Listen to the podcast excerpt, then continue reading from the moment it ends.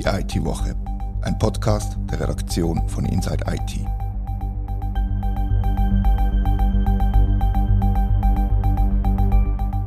Herzlich willkommen zur IT-Woche. Das Thema Cybersicherheit lässt uns nicht los. Leider auch wegen dem Krieg in der Ukraine natürlich. Heute besprechen wir mit dem Thomas Schwendener, was der Bund im militärischen und im zivilen Bereich für die Sicherheit der Schweiz plant, macht oder nicht macht. Wegen dem Krieg rüsten jetzt viele Länder auf und so auch die Schweiz. Ich wollte das nicht unbedingt die Frage stellen, aber wird der Cyberraum genügend berücksichtigt? Der betrifft ja eigentlich alle Dimensionen, Land, See und Luft gleichermaßen. Ja, also wenn man jetzt beide Seiten anschaut, die zivile und die militärische, würde ich sagen, dass man klar sagen kann, auf der zivilen Seite gibt es grossen Nachholbedarf für die Schweiz. Das Nationale Zentrum für Cybersicherheit, NCSC, das hat mittlerweile 40 Leute. Wenn man das vergleicht mit anderen Ländern, ist das sehr wenig. Auch die Befugnisse sind äh, sehr wenig ausgebaut. Ich glaube, da gibt's wirklich noch etwas zu tun. Wenn man dann den militärischen Bereich anschaut, das ist halt ein bisschen Blackbox. Das ist schwierig zu wissen, was machen die eigentlich genau. Die Frage ist halt, was dort quasi in offensive Fähigkeit, also Hackbacks oder in fremde Systeme eindringen und so weiter, fließt. Ähm, das ist eher eine, bedrohliche Angelegenheit, würde ich behaupten. Und das muss man kritisch anschauen. Und was da in andere Bereiche fließt, darum ist es schwierig, dort wirklich äh, qualitative Aussagen zu treffen jetzt. Es gibt dann Berichte dazu irgendwann. Ich habe die gleiche Frage oder eine ähnliche Frage oder äh, der Viola Amher gestellt an einem Event, das ich sie getroffen habe. Ich habe sie gefragt, wie die Budgetverteilung sei, wie viel vom Geld tatsächlich in die physische Verteidigung fließt und wie viel Verteidigung vom Cyberraum. Ich habe mir so quasi vorgestellt, dass 95% von der Kohle fließt in Panzer und Flugzeuge und 5% bleibt noch so ein bisschen als Brosamen für die Verteidigung vom Cyberraum übrig. Und sie hat nachher sinngemäß gesagt, ja, das können wir nicht so genau sagen, weil es ist ja überall ein bisschen IT drin und, der F-35 ist ein fliegender Computer quasi, hat, sie, hat sie wortwörtlich so gesagt. Und sie hat sich dann nicht auf den Test rausgelassen, wie viel Budget die tatsächlich in die, in die Cyberverteidigung steckt. Ja, ich glaube, das ist auch ähm, schwierig zu sagen. Es sind momentan ist ein Bericht in Ausarbeitung. Im Parlament gibt es ganz viele Vorstöße, wo ähm, wo es um die Aufrüstung und auch im Cyberraum geht. Also was jetzt Viola Amherd kürzlich auch gesagt hat auf so einem Vorstoß, ist, dass Mittel gegen Cyberbedrohung eine grosse Priorität haben in ihrem Departement. Ähm, dass es zwar momentan noch kaum Cyberangriff gebe auf die Schweiz, aber bereits äh, Desinformation und Beeinflussung zugenommen haben. Das hat sie leider nicht ausgeführt, was da konkret gemeint ist. Was wir ja wissen, ist, dass das Kommando Cyber derzeit, äh, das ist jetzt so National- und Ständerat, das wird jetzt aufgebaut, bis, glaube 2024 sollte es dann stehen. Weiss man, was das Kommando Cyber für eine Aufgabe wird haben? Oder was, was die jetzt tun haben, konkret? Ja, das wird weit, Luftwaffe zum Beispiel, wird das der Cyberraum tatsächlich äh, als Kommandostruktur unter sich haben. Ähm, das heißt, das Militär wird dort zuständig sein, dann auch zum Beispiel für offensive Cyberaktionen im Auftrag vom Geheimdienst. Also, dass man andere Computer von Gegnerinnen und Gegnern hackt, sozusagen. Genau, dass man sie hackt, dass man sie eindringt äh, und so weiter. Das ist bis jetzt vom, ähm, vom FUB gemacht worden, vom Dienstleister, von der, vom VBS, wo auch zivile Kunden hat zum Beispiel. Das kommt jetzt näher an, äh, an die Armee an. Das gibt der Armee mehr Kompetenzen. Gleichzeitig wird sie mit mehr Power im Cyberbereich ausgerüstet. Das heißt, es gibt tatsächlich auch eine offensive Aufrüstung, muss man da, muss man da ähm, zumindest mutmaßen schwer. Ähm, eben da wird, da wird jetzt ein grosses Geheimnis gemacht. Ich habe ja im letzten Herbst mit Thomas Fankhausen geredet, mit dem Chef vom FUB. Und er hat nicht einmal wollen über die anderen FUB-Abteilungen reden, weil man Rückschlüsse auf die Abteilung äh, könnte nehmen. Ist die Armee kompetent genug, um die Aufgaben zu machen, oder ist da zuerst eine gewisse Ausbildung, ein gewisses Training nötig? Ja, da braucht es sicher Fachleute. Also das sind ja komplexe, äh, komplexe Angriffe. Ähm, ich würde eine andere Frage vor allem auch wichtig finden, oder? Es geht darum, dass man da eben offensiv in andere Systeme eindringt. Das ist momentan ein grosser Trend. Allgemeine Aufrüstung im Cyberraum, das ist hochgefährlich. Ich habe diese Woche mit dem äh, Manuel Attug geredet. Das ist ein Gründer von der AG Kritis. Die sind auf kritische Infrastrukturen spezialisiert. Und er hat gesagt, dass das extrem ähm, besorgniserregende äh, Entwicklung weil Es gibt bei so Angriffen zum einen, wenn es eine Aufrüstung gibt, werden natürlich auch die Lücken äh, eher ähm, ausgenutzt. Es gibt größere Angriffe, das heißt kritische Infrastruktur ist eher bedroht. Aber auch, was man besonders betonen muss, bei so offensiven Aktionen gibt es häufig sogenannte Spillover-Effekte. Das heißt, es werden Systeme außerhalb betroffen von so Angriffen. Da gibt es einige Fälle, ähm, wo auch schon verheerende Auswirkungen haben. Jetzt hast du mir das Stichwort geliefert, kritische Infrastruktur. Das ist echt das, wo man immer sagt, das sei die grosse Gefahr, die wirklich passieren kann, Angriff auf so eine kritische Infrastruktur. Was versteht man genau unter kritischer Infrastruktur? Ja, also wenn man es ganz grob sagen will, ist es alles, was essentiell ist für die Versorgung von einer Gesellschaft, wirtschaftlich, politisch, sozial. In der Schweiz sind es neun Sektoren, die definiert sind. Natürlich Energie und Gesundheit ist sehr wichtig, aber auch die Informationsinfrastruktur oder so Sachen wie das Finanzsystem, weil halt alles über Geld abgewickelt wird. Also der Leutschenbach. oder? Also wenn, wenn du sagst Information, dann ist das SRF-Studio ist eine kritische Infrastruktur. Das, das weiss ich, das müsste ich nachschauen. Es gab vor allem natürlich auch Blaulichtorganisationen, die kommunizieren mit Polizei, Gesundheit und so weiter. Wenn wir über, über Energie reden, sind in anderen Ländern ja schon Versorgungswerke angegriffen worden, beispielsweise Colonial Pipeline in den Staaten oder auch die Stromversorgung in der Ukraine, allerdings schon vor dem Krieg. Was wissen wir über die, über die Angriffe? Also sowohl der Pascal Lamia vom NCSC, wo ich geredet habe, diese Woche, als auch der Manuel Attug haben gesagt, dass eigentlich die operativen Systeme von der kritischen Infrastruktur in den allermeisten Fällen gut gesichert sind. Im Fall von Colonial Pipeline ist das auch der Fall gewesen. Es hat ja grosses Aufsehen ähm, gesorgt 2021. Es hat ja wirklich der Notstand ausgerufen worden und es hat Tumult gegeben, Tankstellen und so. Colonial Pipeline ist ein Abrechnungssystem verschlüsselt worden. Die operativen Systeme, die, die für, Versorgung zwingend notwendig sind, wären eigentlich gelaufen, aber da sie es nicht haben können abrechnen, haben sie die abgeschaltet. Im Fall von der Ukraine ist es ein bisschen anders. Da haben wirklich mutmaßlich russische Hacker versucht, physischen Schaden anzurichten an der Stromversorgung. Ähm, das ist ihnen nicht gelungen. Ähm, man hat die, man hat, äh, 2017 hat es einen Fall gegeben, wo man in Kiew hat müssen, ähm, also es zu einem Stromausfall ist, wo etwa eine Stunde gegangen ist, dann hat man die Kraftwerke wieder aufgestartet. Es gibt ganz wenig Fälle, wo wirklich dokumentiert sind, wo Cyberangriff, kritische Infrastruktur physisch beschädigt haben. Es hat jetzt in, in Norddeutschland den Fall gegeben, kürzlich von, von einem Angriff auf ein Windkraftwerk. Ist das vergleichbar mit den zwei anderen Fällen, die wir jetzt darüber geredet haben? Also das ist ein gutes Beispiel, das zeigt, wie vernetzt der Cyberraum ist und wie gefährlich eben die, die Spillover-Effekte sind. Also es hat am Anfang, am ersten Tag der Invasion, hat ziemlich sicher die russische, haben russische Hacker ähm, die äh, Kommunikationsinfrastruktur von der Ukraine wollen lahmlegen. Sie haben dann zentrale Antennen von einem Kommunikationsnetz äh, lahmgelegt wahrscheinlich. Ähm, da, durch das hat es einen Ausfall gegeben von einem Satellitenkommunikationsnetzwerk über grossen Teil von Europa. Und die Kraftwerke, sind glaube 5800 äh, Turbinen oder Kraftwerke gewesen, ähm, die werden remote über die Kommunikation gesteuert. Das heißt, die haben noch können Energie produzieren, aber sie haben nicht mehr können aus der Ferne gewartet oder ähm, verändert werden.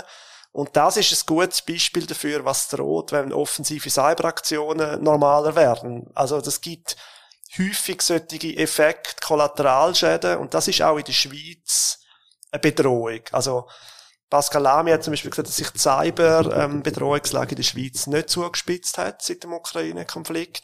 Aber dass man auch in der Schweiz natürlich mit Kollateralschäden muss rechnen, wenn jetzt andere Infrastrukturen angegriffen werden. Das hat mir Viola Amher auch gesagt in diesem Gespräch, dass in der Schweiz keine Angriffe auf kritische Infrastruktur im Zusammenhang mit dem Ukraine-Krieg bekannt sind. Können wir irgendwie einschätzen, wie gefährdet die kritische Infrastruktur in der Schweiz tatsächlich ist? Sei es eben physisch oder mit Kollateralschäden? Ja, also wie gesagt, wir haben jetzt die beiden Auskunftspersonen, die da sehr kompetent sind, äh, gesagt, dass die eigentlich schon sehr gut gesichert sind. Ähm, aber eben, wenn es so einen Aufrüstungswettbewerb gibt, wo halt da tatsächlich Lücken dann äh, schneller ausgenutzt werden, kann es halt zu, sagen wir, kurzfristigen Ausfällen kommen theoretisch. Langfristige physische Schäden sind wirklich sehr selten. Ähm, es gibt kaum dokumentierte Fälle, ich glaube Stuxnet, wo man die iranische Urananreicherungsanlage ähm, mit einem, glaube man rechnet mit 50 Millionen Dollar, wo das kostet hat, die Operation mitsamt Einschliessen von einem Wissenschaftler und so weiter. Sonst gibt's kaum so Fälle und gerade jetzt in Kriegssituationen, wo ja die Armee vor Ort ist, ist das Bombardieren von einem Kraftwerk natürlich viel effizienter und auch also schrecklicher. Genau, es sind aber eigentlich Kollateralschäden, wo da, wie jetzt beim, im Fall von einem Windkraftwerk, sieht man halt, wie schnell das gehen kann.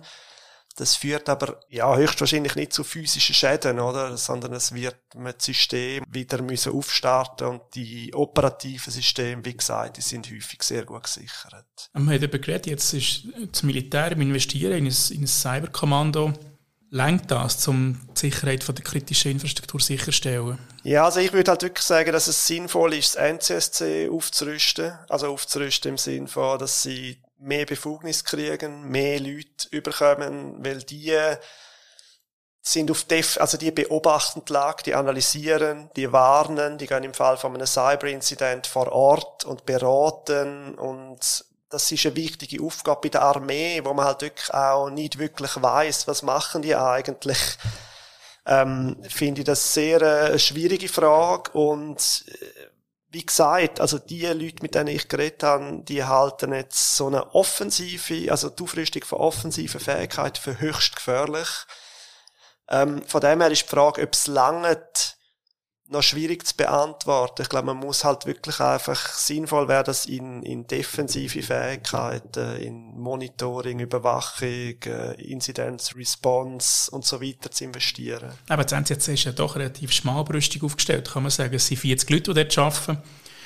Und sie haben ein Budget von rund 11 Millionen zur Verfügung, wenn ich es richtig im Kopf habe das ist nicht wahnsinnig viel Power, die da dahinter steckt. Ja, das würde ich sagen. Ich glaube, du hast dich ja mit dem noch beschäftigt. Ähm, Gibt es denn da jetzt Ideen, dass man das verbessert, dass man da irgendwie etwas dran macht, dass man da vielleicht Fähig oder Befugnis ausbaut vom NCSC? Ja, es gibt einen Vorstoß und eine, und eine Idee vom, vom grünen Nationalrat Gerhard André aus, aus dem Friburgischen, der sagt, er würde gerne aus dem NCSC das Bundesamt für zivile Cybersecurity machen mit dem Argument, dass es nicht unbedingt das Bundesamt wird, sondern einfach, dass das Bundesamt viel mehr Macht, viel mehr Power, viel mehr Gewicht hat und auch viel mehr Budget hat, um die Aufgaben wahrnehmen und, und die Aufgaben auszubauen. Und der Bundesrat hat auf den, auf den Vorstoß geantwortet, dass man es werde prüfen und dass man im Laufe vom, vom Jahr 2022 werde anschauen, wie man weitergeht und ob es allenfalls mehr Ressourcen für das NCSC oder das Staatssekretariat, Staatssekretariat oder das Bundesamt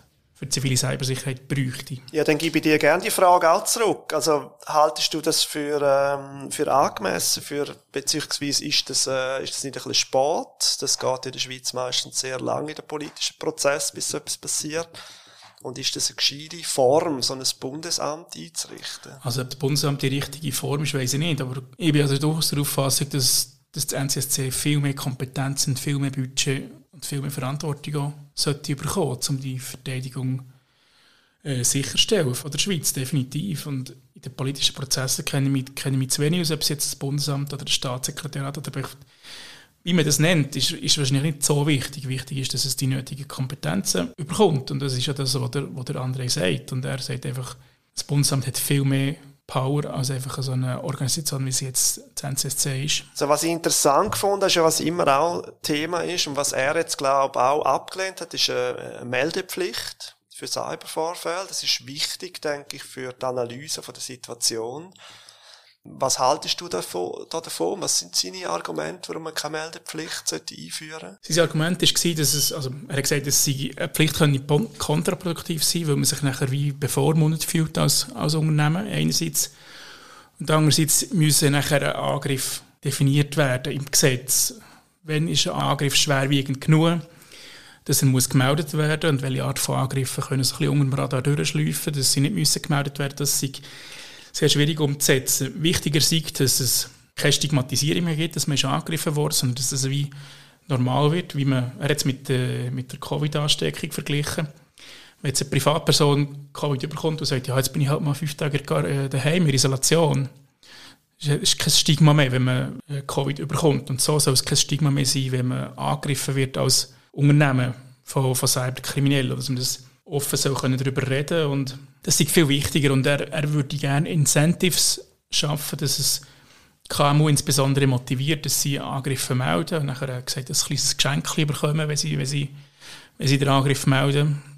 Was es für ein Geschenk ist, das hat er offen geglaubt, dass irgendwie ein goldiger Kugelschreiber oder eine Taschenlampe ist oder, oder halt doch irgendwie äh, Steuererleichterungen, das ist völlig offen gelassen. Ja, ich meine, wenn man es jetzt mit äh, Covid-Infektionen vergleicht, die Schweiz hat teilweise bis zu 30.000 oder sogar noch mehr Infektionen pro Tag gehabt. Das ist zum Glück im Cyberraum noch nicht der Fall, aber es gibt auch mehrere erfolgreiche Angriffe mit Ransomware pro Tag. Ähm, für kritische Infrastruktur wird es ja derzeit auch vom Bundesrat abgeklärt, ob die, sich, ob die das sollen melden, weil eben für die Analyse von der Situation und für die Warnung von weiteren Betreiber oder Dienstleister kritischer Infrastruktur ist das sehr wichtig. Ähm, was denkst denn du dazu? Braucht so eine Meldepflicht? Oder? Ich bin der Meinung, dass eine Meldepflicht sicher würde helfen ja, aber ich bin halt auch der Meinung, dass sicher viele Unternehmen ihre Sicherheit noch vernachlässigen.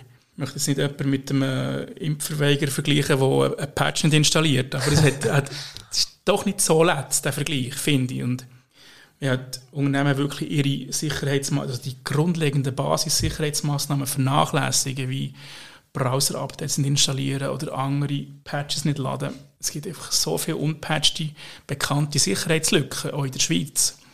Man hat von 100'000 oder über 100'000 offenen kritischen Lücken. Da ist das einfach brutal und nachher muss man sich auch nicht wundern, wenn man angegriffen wird. Und auch wenn man bei dem Vergleich bleibt, wenn, wenn man geimpft ist, ist die Chance auf einen schwerwiegenden Verlauf deutlich kleiner. Und wenn man gut gepatcht hat, ist die Chance auf einen erfolgreichen Angriff umso kleiner. Also der Vergleich von, was der andere macht, finde ich gar nicht so an den Haar hergezogen. Ja, das, ähm, das haut durchaus immer auch noch einen anderen Vergleich machen, glaube ich, nämlich der von der, von der Eigenverantwortung. Es ist halt die Frage, wie viele jetzt in so einem föderalistischen Staat wie der Schweiz so ähm, einem Bundesamt würde suchen, dass sie auch einen regulierend eingreifen, also Sachen vorschreiben. Ich glaube, da wehrt sich die Wirtschaft auch dagegen. Auf der anderen Seite ist es halt so, wenn ein Vorfall passiert, wendet man sich als staatliche Stelle, als NCSC und lässt sich helfen dann. Ich glaube, das ist die grosse Debatte, die kommen muss, ist, wie stark reguliert man das, wie stark gibt es nationale Regeln dafür, in welchem Bereich und so weiter. Ähm, ich halte es für eine wichtige Debatte und man muss führen äh, in absehbarer Zeit, weil das wird sich weiter zuspitzen. Die ganzen Ransomware-Banden, die werden, äh, die professionalisieren sich weiterhin, die haben riesige Budgets. Ähm, jetzt wird es im Cyberraum auch nochmal von staatlicher Seite sich zuspitzen. Das ist ganz, ganz dringend, dass man da äh, Debatten zumindest darüber führt, was man da machen kann. Ja, und wenn wir eins aus dieser Pandemie gelernt haben, ist, dass die Eigenverantwortung nicht funktioniert. Das würde ich auch unterstützen, die Einschätzung. Ja. Und so glaube ich, dass halt mal, dass der, der Unternehmen einfach auch bei, bei Verteidigung gegen Cyberangriffe, dass Eigenverantwortung auch dort nicht wird länger, sondern dass man da gewisse staatliche Regulierung, um, um eine Regulierung nicht umkommt, um, zum die Sicherheit vom Land sicherzustellen. Zumindest halt, was die kritische Infrastruktur angeht, oder bei den Unternehmen, die für die kritische Infrastruktur zuständig sind, bei einem bei einem KMU, wo, wo irgendwelche Schrauben herstellt, ist das ja noch wie egal oder weniger wichtig. Aber wenn jemand für die Energieversorgung oder für die Gesundheitsversorgung oder für die Informationsversorgung, wie man gesagt hat, zuständig ist, der braucht es halt doch eine gewisse staatliche Regulierung und auch eine Meldepflicht, definitiv. Da bin ich deiner Meinung. Ich würde sagen, eben, es braucht einfach Debatten darüber, welche Bereiche das sind, was man genau vorschreiben will oder kann ähm, wie das dann politisch durchgesetzt werden soll und so weiter. Das ist, das ist sicher eine offene Debatte, wo man, wo man führen muss. Wir haben die Debatte lanciert und wir sind gespannt auf eure Meinung, liebe Hörerinnen und Hörer. Schreibt uns an redaktion.inside-it.ch. Das war die IT-Woche, ein Podcast von der Redaktion von Inside IT. Danke vielmals fürs Zuhören.